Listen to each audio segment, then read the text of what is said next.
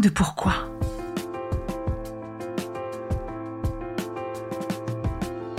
Écoutez bien.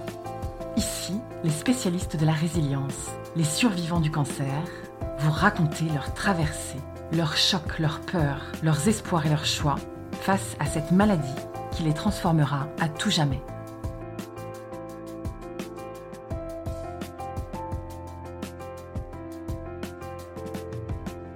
Edith, j'ai 49 ans, je suis euh, paxée. Mon conjoint et moi, on a quatre enfants, donc euh, moi j'ai deux garçons, il a deux filles euh, qui sont adultes. Je suis illustratrice et graphiste en communication. Avant, j'étais styliste. j'ai travaillé pendant longtemps dans la mode. J'ai été diagnostiquée d'un cancer du sein hormonodépendant à l'âge de 46 ans.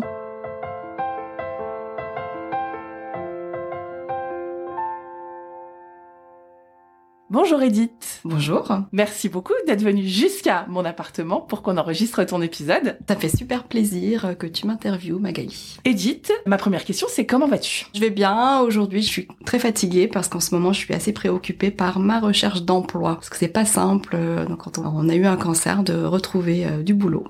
Ça fait partie de l'après-cancer, justement. complètement. Est-ce que tu peux nous raconter comment cette maladie est rentrée dans ta vie, l'annonce En 2018, euh, j'ai ressenti euh, une grande fatigue. J'avais l'impression d'être sur le point de faire un burn-out.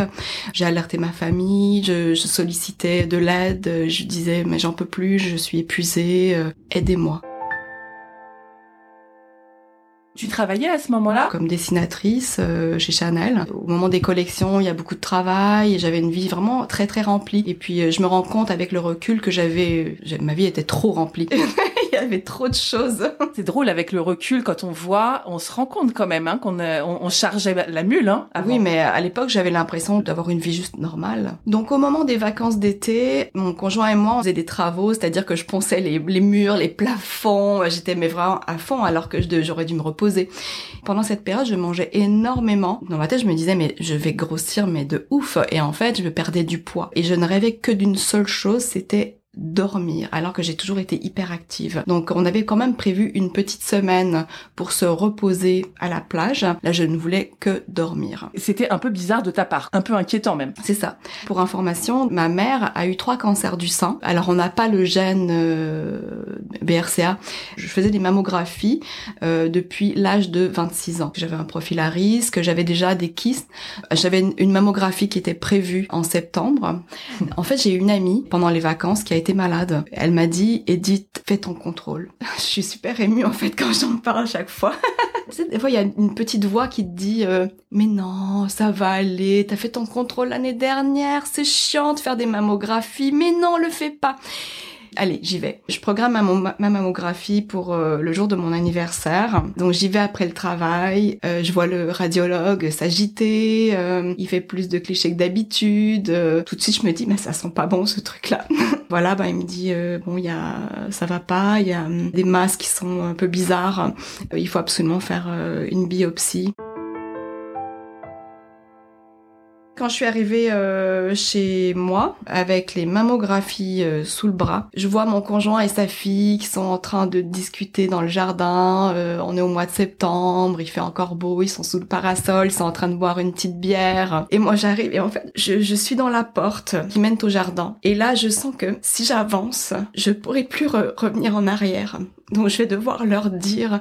Et à ce moment-là, il y a tellement de choses qui se passent dans ma tête. Je me dis, ça y est, là, je, je suis déjà passée dans un autre monde. Et eux, ils sont euh, dans le monde des vivants. Toi, déjà, toi, tu penses à la mort? À ce moment-là, je suis pas sûre que ce soit grave, mais je pense que ça peut l'être quand même. Ta mère est décédée?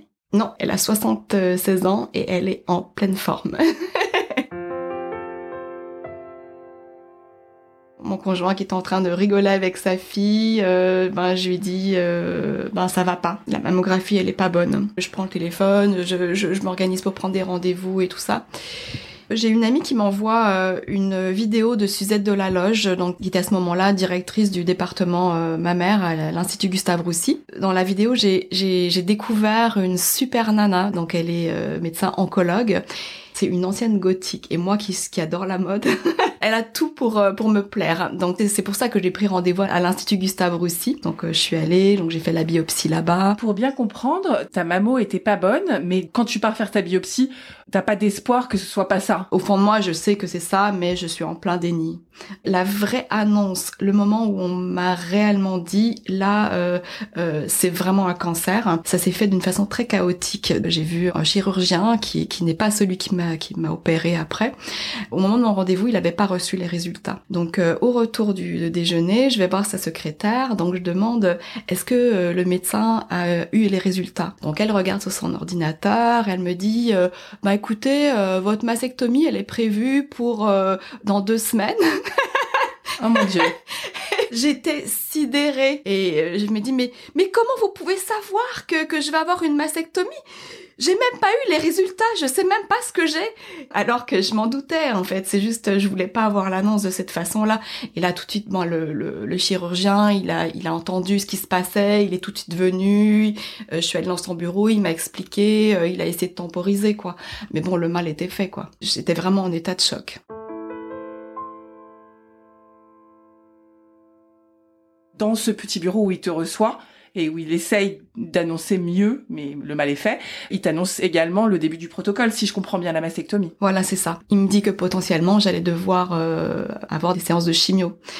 C'est ce que je redoutais le plus euh, parce que j'avais vu ma mère chauve, euh, j'avais vu ma mère souffrir, quoi. Donc je voulais pas avoir la même chose. J'ai eu la mastectomie alors trois semaines ou un mois après avoir eu le diagnostic, enfin ma première mammographie. Ce qui veut dire qu'il y avait une certaine urgence. Ça a été extrêmement rapide. Bizarrement, ce qui, ce qui a rendu ma mastectomie acceptable, c'est que euh, on était en plein octobre rose. Le chirurgien qui m'a opéré m'a euh, demandé si je voulais bien que mon opération soit filmée et retransmise euh, partout dans le monde. J'ai tout de suite accepté. Pour moi, c'était une façon de faire avancer la science. C'était une façon déjà de transformer. C'est parce que c'était euh, une mastectomie avec une reconstruction immédiate avec prothèse. Donc euh, parce que tous les hôpitaux ne font pas ça. Hein. Ça c'est chouette alors, vraiment. Ils te l'ont dit tout de suite, donc tu serais pas à plein et tout ça. Voilà. T'étais contente? Euh... Enfin, j'étais pas contente du tout. c'est une question bête que je vais poser. Moi, j'espérais toujours euh, pouvoir garder le, le mamelon. Et euh, mais non, ça n'a pas été possible. Juste avant l'opération, donc euh, j'étais dans la même chambre qu'une autre euh, femme qui elle euh, faisait une mastectomie préventive. Elle avait 10 ans de moins que moi, elle était mais super zen et moi j'étais vraiment en état de choc. En fait, je pleurais énormément aussi parce que j'avais pas rencontré mon chirurgien juste avant l'opération. Mais par contre, il m'avait envoyé un mail la veille, il m'a dit venez avec votre liste de questions, je vais répondre à tout avant, je vais prendre le temps. du coup, il a répondu à toutes mes questions et il m'a dit ben non qu'il pourrait pas garder le mamelon à son avis. Donc la première chose que j'ai euh, que j'ai vue en entrant dans la salle d'opération, c'est la caméra. Quand je marchais avec l'infirmière, hein, donc pour aller au bloc, j'avais dans ma tête cette image de Björk, la, chanteuse Björk dans le film Dancer in the Dark, quand elle marche pour aller vers l'échafaud. En fait, euh, elle chante à chacun de ses pas. Et euh, ouais, je me sentais vraiment comme elle. Au moment de m'endormir, ben j'étais vraiment en état de choc. mon, mon, corps entier tremblait. Les infirmières, elles ont été mais tellement adorables. Elles arrivent finalement à t'endormir, donc le souvenir d'après, c'est le réveil. J'avais mon conjoint qui était là, ma meilleure amie. Je voulais pas qu'il vienne en fait.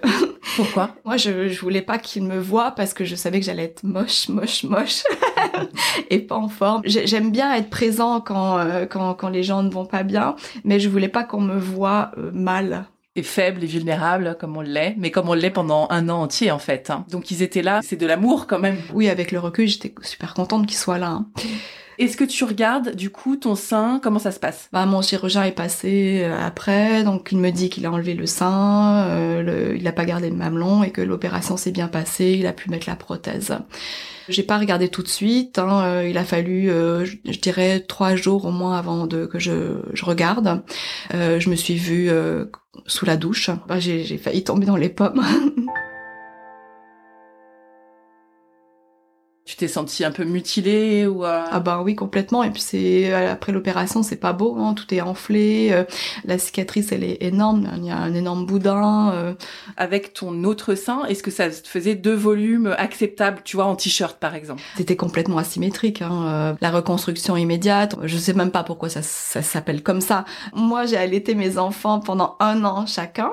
J'ai un sein qui était qui était un peu en mode gant de toilette et puis l'autre il était super opéré donc du coup c'était complètement asymétrique. Je connais pas du tout hein, le, la reconstruction immédiate et j'aurais pensé dans ma tête que ah c'est super chouette, euh, euh, on n'est pas du tout à plat, on est tout de suite euh, belle et tout. En fait c'est pas du tout le concept et ce qui veut dire que quand on te dit vous êtes reconstruit immédiatement, ça veut dire que quand même il y aura d'autres opérations après. En ah bah oui. L'esprit c'est que tu sois pas à plat. Voilà c'est ça. et en fait c'est pour éviter les adhérences comme ça la, la peau elle reste élastique en fait on, on garde la forme c'est pour éviter que la peau se rétracte.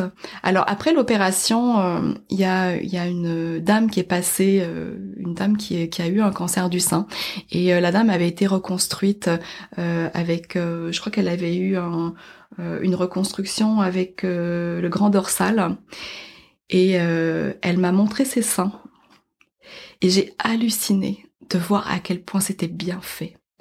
elle m'a dit que des fois, il lui arrivait de faire des consultations médicales que les médecins lui demandaient quel sein avait été refait. J'étais vraiment scotchée de voir à quel point ses seins étaient souples, parce que moi j'avais vu les seins de ma mère qui étaient refaits. Elle a eu des traitements de radiothérapie il y a longtemps, donc euh, sa peau elle était vraiment cramée, donc du coup sa reconstruction elle était assez bancale. Moi j'avais ça comme souvenir en tête. Du coup elle t'a fait un peu rêver quoi. Ben oui, en fait, et c'est pour ça que depuis ce temps-là, euh, moi qui travaille dans la mode, je me dis, moi je veux une poitrine haute couture. À l'époque, j'étais pas sur les réseaux sociaux et je voulais pas qu'on me voie. J'avais pas envie de me montrer malade, affaiblie. J'avais besoin de temps pour euh, me guérir. Après l'opération, je vois mon oncologue qui m'annonce un peu la couleur. Euh, on me remet une pile énorme de documents à lire euh, sur les traitements de chimiothérapie à venir. Et donc ces plaquettes d'informations qui sont extrêmement angoissantes, angoissantes et pas du tout esthétiques. Comme par exemple sur la, la la plaquette de la chimiothérapie, euh, bon, qu'ils ont choisi un mec chauve, habillé en vert hôpital. Euh, on sent que qu'ils ont choisi ce mec chauve parce que euh, tu vas devenir chauve pas longtemps après. Et c'est rigolo parce que toi, parce que tu vois, moi, je me suis même pas arrêtée là-dessus, mais toi, tu te ah dis, non, c'est pas possible. Parce que moi, je suis hyper sensible aux visuels, aux images, aux belles images. Et là, je suis, j'arrive dans un monde austère où tout est moche et je vais devenir moche moi aussi. Ensuite, j'ai eu la consultation d'annonce euh, avec l'infirmière d'annonce. De retour chez moi, je fais exactement euh, ce qu'il faut pas faire. Donc, je regarde sur Internet. Et évidemment, je suis tombée sur des images moches, moches, moches, des reconstructions ratées, euh, des gens qui sont restés chauves à vie après avoir fait de la chimio. Tout ce dont on a peur, évidemment. Exactement. À ce moment-là, je sais que ma vie n'est plus en danger. Ah bon, mais pourquoi? Explique-moi ça. Déjà, le chirurgien m'a dit que tout a été enlevé. J'ai fait des examens. Il n'y a pas de métastases euh, l'oncologue me dit que la chimiothérapie est une chimiothérapie préventive. Donc ça, c'est super difficile à accepter de recevoir une chimiothérapie préventive parce que tu te dis, ben tout a été enlevé. Et là, on me l'a fait parce qu'on s'est rendu compte que au, niveau des statistiques, ça réduit le fait qu'il y ait des, des, métastases qui se baladent. On se base sur des pourcentages. La chimio peut fonctionner sur vous, mais c'est pas sûr. Et donc ça, c'est super difficile à accepter. Je me suis toujours traitée avec des traitements euh, naturels. Euh, j'aime pas prendre des médicaments. Euh, et je me suis toujours dit, si un jour ça m'arrive, si un jour j'ai un cancer, et eh ben je me traiterai pas, je vais faire un jeûne, des trucs comme ça. Et en fait, dès que mon oncologue m'a dit, bon ben il faut avoir de la chimio, c'est la première chose que j'ai pensé, c'est à mes enfants. Et je me suis dit, allez, on commence demain. j'ai envie de les voir grandir, quoi. J'ai pas envie de partir, de mourir. La chimio, tu te rends compte quand même que c'est une chance en plus, quoi. C'est pas une chance, je peux pas dire que c'est une chance, c'est juste que c'est mon seul espoir. Juste avant la chimio, j'ai fait une fête. Je me suis dit, il faut absolument que je fasse une fête avant de commencer mes traitements parce que je ne sais pas comment je serai après. Si ça se trouve, j'ai très très mal pendant six mois, un an. Donc euh, voilà, j'ai fait une fête et c'était très bizarre cette fête. Euh, voilà, mes amis, ils étaient un peu angoissés. J'avais coupé mes cheveux. J'étais en mode boucle d'or. Avant, j'avais les cheveux longs, bouclés, blancs. Et mais là aussi, un peu plus court. C'est revenu, un peu plus gris d'ailleurs maintenant, mais bon, c'est normal. Tous mes amis sont venus, ils m'ont apporté leur soutien. Et ils m'ont amené énormément de livres que je n'ai absolument pas lus. Pendant toute la durée de la chimio, j'arrivais pas à lire, j'arrivais pas à me concentrer. Tu as quatre séances de C, j'imagine, les quatre grosses difficiles C'est ça, tous les trois semaines, et 10 ou 12 taxol, je crois. Comment tu supportes? EC, ça a été euh, horrible pour moi. Je passais euh, tout mon temps entre mon lit et la salle de bain, le plancher froid de la salle de bain. J'avais du mal à me tenir debout, euh, je marchais comme une vieille dame. Je devais descendre les escaliers assise sur mes fesses parce que j'avais peur de tomber. Je ne vomissais pas, mais j'avais des nausées tout le temps. Puis euh, j'ai passé énormément de temps par terre dans la salle de bain chez moi. Parce que c'était froid et que tu avais besoin de ça? Euh, C'était la seule chose qui me calmait, qui calmait mes nausées en fait. Euh, après le premier traitement EC, je savais que trois semaines après j'allais perdre mes cheveux. J'ai demandé à mon fils Pablo s'il voulait bien me raser la tête quand je serais prête. Il a accepté. Il était un petit peu mal à l'aise. À l'époque, je crois qu'il avait 16-17 euh, ans à peu près. Alors, deux jours avant euh, que je prenne la décision euh, de, de, me raser la tête, Pablo me dit bah alors on le fait ou pas J'étais pas encore prêt. Je me dis non non je suis je, je, vais te dire. Et en fait lui il s'est rasé la tête ce jour-là alors qu'il avait des belles boucles et tout. Et quand je l'ai vu je fais waouh c'est un taiseux, il parle pas. Mais voilà, il fait des petites choses comme ça qui, euh, qui sont surprenantes. Et voilà, il, a fait pour être solidaire avec moi. J'étais super émue. Deux jours plus tard, j'ai senti que j'avais mal aux cheveux et j'ai compris que ça allait tomber. Je suis allée voir mon fils, il y avait ma belle-fille qui était là, et donc je parlais pas parce que je voulais pas pleurer devant eux. On était en train de prendre le petit déjeuner. J'ai glissé un petit mot comme ça, j'ai dit euh, c'est pour aujourd'hui. Jeanne et Pablo, ils m'ont regardé, ils ont compris. Donc du coup, on est allé dans la salle de bain et euh, je lui dis par contre, Jeanne, j'aimerais bien que tu nous prennes en photo. Elle est assistante réalisatrice et elle prend des très très bonnes photos. Mon fils Pablo, donc euh, il prend la tondeuse, il y a le miroir devant moi, il y a Jeanne qui arrive euh, avec son appareil photo et là c'est un grand moment intense. Il hésite, il sait pas parce qu'en fait c'est quand même quelque chose de fort. Il a 17 ans, il va tondre sa mère, qui a toujours eu des beaux cheveux blonds et bouclés. Il est très mal à l'aise, il sait pas s'il doit et tout, et donc le premier coup de tondeuse, bah, je lui ai pris la main et puis euh, j'ai commencé avec lui quoi. je lui dis écoute Pablo, amuse-toi, tu as mon autorisation de t'amuser, de me faire des coupes bizarres. j'ai toujours rêvé d'avoir une, crête, un iroquois, donc du coup allez fais-le. et c'était drôle parce que voilà Jeanne elle euh, elle prenait des photos et puis euh, et moi je faisais des mimiques et là ça a été la première fois que j'ai transformé euh, ce moment dramatique parce que j'avais vraiment envie de pleurer tout le temps. À la fin, donc tu n'as plus de cheveux, tu te regardes, qu'est-ce qui se passe? Bah j'ai froid, je, je grelottais. Euh, je me trouvais euh, ni belle ni moche, mais euh, bizarre, euh, un crâne d'œuf. Comment t'as géré ça? J'avais une infirmière africaine et donc elle portait des turbans tout le temps. Et Jeanne, donc ma belle-fille, a trouvé aussi le site internet des frangines et j'ai retrouvé espoir. Enfin tu voyais quelque chose un peu joli, un peu souriant. Oui, en fait Julie, elle est tellement euh, belle, communicative, ses euh, turbans et ses franges sont super. Elle fait des tutos de nouage. C'est elle aussi qui m'a donné envie de justement euh, communiquer de façon positive autour du cancer. Merci Julie. Merci.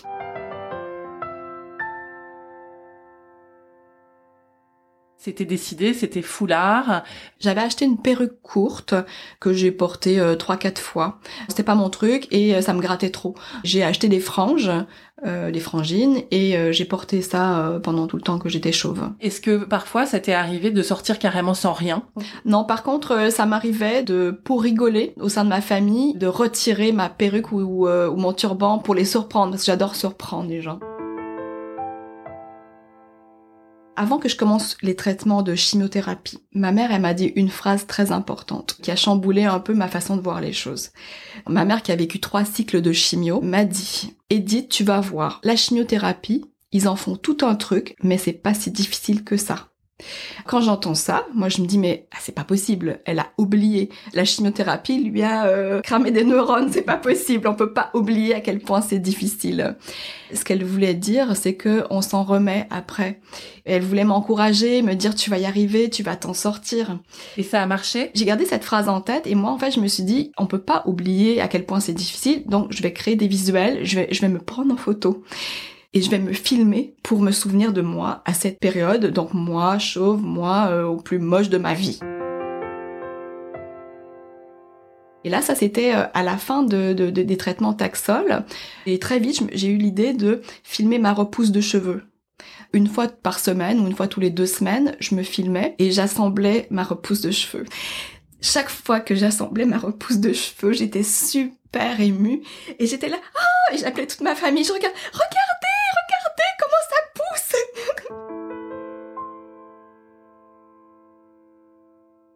J'ai fait un montage après et donc je l'ai partagé sur les réseaux sociaux. Quand j'étais chauve, je me demandais à quel rythme les cheveux allaient repousser. Et euh, quand mes cheveux commençaient à repousser, les femmes qui étaient chauves me demandaient à leur tour, mais à quel rythme ça repousse les cheveux? C'est hyper important. Et donc du coup, je me suis dit, je vais partager cette vidéo-là, comme ça, euh, au moins les femmes vont pouvoir avoir une, vont pouvoir se projeter. Donc c'était déjà une, un premier coup de main que tu donnais aux autres finalement de par ta, propre expérience. Voilà, c'est ça. J'ai recommencé aussi à travailler pendant euh, euh, les séances de chimio euh, taxol. Il me restait, je crois, six traitements. La reprise du travail a été un peu difficile parce que j'étais complètement perdue. Mon premier jour de travail, j'étais, je savais même pas où j'étais, j'avais, oublié où était mon bureau, euh, j'avais même plus les toilettes, j'étais complètement à la ramasse. Mais euh, le fait de commencer à travailler, recommencer à travailler, ça m'a quand même fait du bien parce qu'en fait, euh, mon contrat se terminait euh, à la fin de mes traitements de chimio. Donc je me suis dit ça y est alors la collection se termine en même temps que mes traitements. Donc voilà ça ça me donnait un petit peu de challenge Comment ça s'est passé? j'avais négocié de pas travailler le mercredi, donc je faisais mes traitements euh, de chimio le mercredi matin, donc je me reposais tout le reste de la, de la journée et j'allais travailler le lendemain. L'avant-dernier traitement de chimio, Jeanne, ma, belle-fille, elle, elle, voit que je j'avais pas le moral. Et donc elle me dit, euh, Edith, euh, bon allez, je vais t'accompagner à ton traitement de chimio. Mets-toi sur ton 31, tu vas me faire un défilé de mode. C'est quoi le 31 Donc j'ai travaillé chez Christian Dior Couture euh, il y a longtemps et j'avais acheté une super robe hyper glamour avec des plateformes shoes mais euh, glamourissimes. J'ai mis euh, un turban, j'ai mis donc je me suis maquillée comme une voiture volée et quand je suis arrivée à l'hôpital, donc on m'a perfusée et j'ai fait un défilé de mode dans les couloirs de l'hôpital. Avec ton pied de chimio? Oui, je défile avec mon pied de chimio euh, euh, et je suis hyper glamour. Alors, ce qui est marrant, c'est que dès que ma belle-fille me disait allez action, je me transformais. Allez, en scène. Donc je défilais et tout. Et dès que elle coupait, oh, j'étais mais HS. Incroyable cette expérience que tu as fait. Et comment ça a été perçu autour de toi? Les infirmières, elles ont été super sympas. Elles m'ont dit, euh, bah, tant que vous vous dérangez pas autour de vous, les autres patients, vous vivez votre traitement comme vous voulez. Donc ils respectaient, euh, mais complètement. Et ce qui est marrant, c'est que mon chauffeur de taxi a aussi participé à la vidéo. Il était très content en fait d'avoir fait ça pour moi. Donc ça, ça marque presque un petit peu la fin de ton traitement. Ouais. C'est drôle parce que du coup, ça va un peu dans le sens que tu dis au départ de rendre euh, tout ce, ce passage de traitement qui est vraiment si difficile, d'en faire quelque chose d'un peu plus ludique, peut-être d'un peu plus glamour entre guillemets, enfin disons d'apporter autre chose, d'apporter un peu de vie là-dedans. Voilà, c'est ça. Moi, ce que je voulais, c'est rompre avec le côté austère de, de, la maladie. Même malade, on peut réussir à vivre notre traitement de façon ludique. J'ai toujours eu beaucoup d'humour avant d'être malade. C'est pas parce que maintenant j'ai un cancer que je vais arrêter d'être drôle. Quand on a terminé le montage des vidéos, je me suis dit, si ça plaît pas autour de moi, je vais garder ces vidéos pour moi, ça me fera un beau souvenir. J'ai eu l'idée de les montrer à Suzette de la Loge, euh, le médecin oncologue Suzette de la Loge, parce que je me suis dit, cette femme, elle va, elle va comprendre. Euh, et si elle aime mes vidéos, je continue. Alors je lui ai envoyé mes vidéos donc un dimanche soir à 23h et elle m'a répondu cinq minutes plus tard. Mais c'est génial, Edith, j'adore. donc tu savais que tu allais persévérer quelque part. Complètement. Après, j'ai euh, donc j'ai créé le logo Book Project. Donc à la fin des traitements de, de chimio, juste avant de commencer la radiothérapie, j'ai tourné une vidéo avec euh, des motards chauves. Donc j'ai fait un casting de huit motards chauves et moi donc euh, chauve voilà et donc c'est une bande de bikers, des gros nounours avec des gros bras et tout qui, qui font très bad boys et mais qui sont très protecteurs autour de moi. Donc euh, cette vidéo, je l'ai appelée Chauffe qui peut. Et tu disais juste avant ta radio, comment ça s'est passé la radio pour toi? La radiothérapie, c'est euh, très futuriste. Pour ceux qui, qui n'en ont jamais fait, on est allongé sur une, une, table, il y a une, un appareil qui tourne autour de nous, on a un laser euh, vert ou rouge qui traverse notre corps. En fait, quand l'appareil tourne, euh, il y a des lasers, mais partout dans la pièce. Pour moi, c'était Star Wars, quoi. Je me voyais vraiment dans la guerre des étoiles. Pour le dernier traitement de radiothérapie, j'avais préparé un petit sac avec une perruque rose, euh, des chaussures roses et une culotte rose. Je voulais incarner un personnage qui euh, représente à la fois la belle au bois dormant et une guerrière Jedi. Donc euh, je voulais me faire prendre en photo, allongée sur l'appareil de radiothérapie, avec le laser vert qui traverse mon corps. Et toutes les deux étaient partantes, mais il y a Vanessa Corbelin qui m'a dit « Moi, moi, moi !» Elle a grimpé sur la table de radiothérapie et elle m'a pris en photo euh, d'en haut. Donc cette photo-là, donc euh, on l'a présentée ensemble au concours euh, d'Estée donc euh, Pink Ribbon Award, et on a gagné donc le, le prix Accessite. Yes, bravo. Donc ça c'était en 2019. Ça m'a aussi boosté le moral, et du coup Vanessa et moi on a créé des liens très sympas. En dehors de ça, ta peau, comment ça va, comment tu supportes? Ma prothèse est effectivement rigidifiée comme m'avait prévenu le chirurgien. Il y a une coque d'eau en fait qui s'est formé autour de mon sein. Donc mon sein a doublé de volume. Euh, alors j'ai eu euh, des ponctions, j'en ai eu euh, deux ou trois.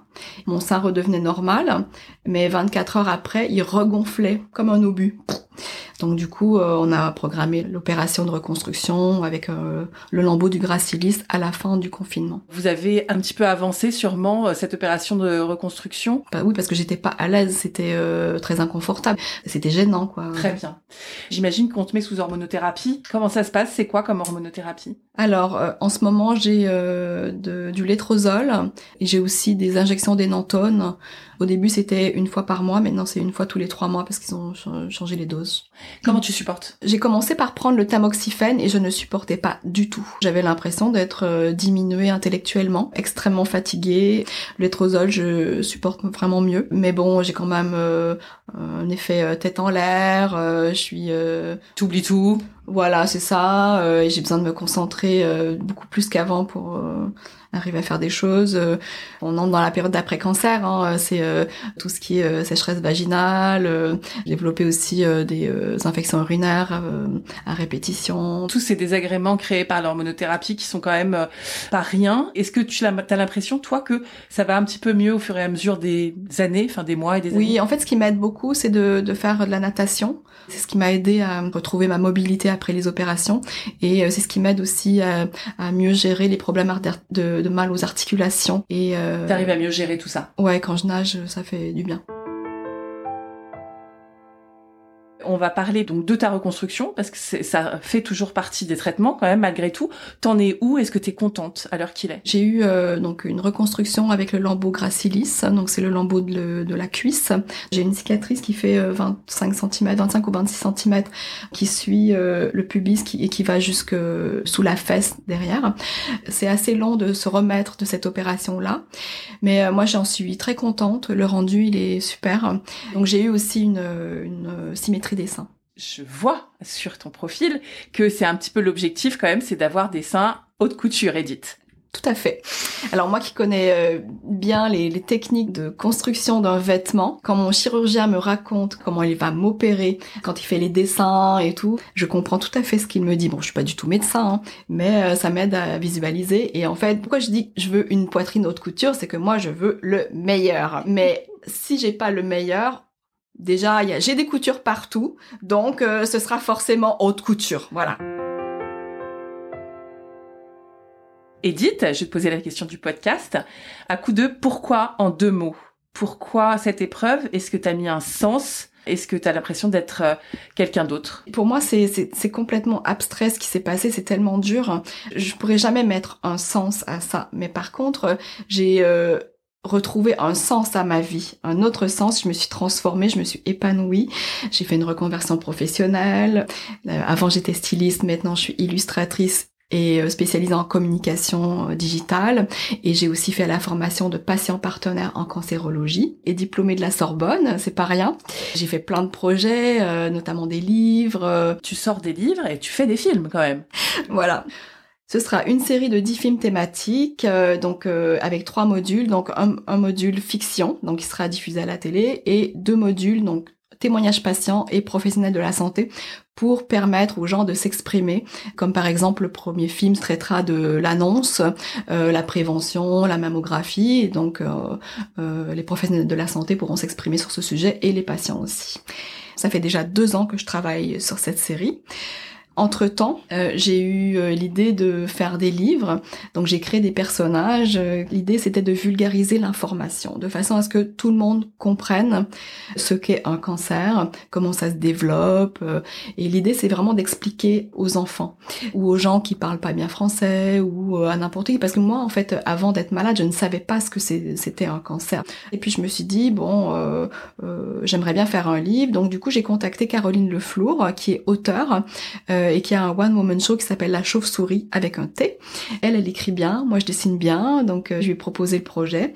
Elle a été séduite par euh, les personnages que j'avais créés. Le premier livre, Madame Boops un crabosaurus qui parle du cancer du sein et Mister Ouille a un crabouille qui parle des cancers masculins, donc des testicules et de la prostate. Donc j'ai l'impression d'avoir tourné en positif cette expérience dramatique on pourrait dire un peu euh, pour une nouvelle toi ou bah disons que j'ai réussi à mettre des paillettes dans ma vie. Edith, merci beaucoup pour euh, ton sourire. Quelle créativité, quelle audace et quelle transformation. Bravo, merci beaucoup d'être passé nous raconter tout ça. Mais merci infiniment et merci toi aussi pour ta créativité et pour ton podcast qui est génial cet épisode vous a plu, vous pouvez vraiment nous aider à le rendre plus visible en lui donnant 5 étoiles sur Apple Podcast et en rédigeant votre commentaire. Merci.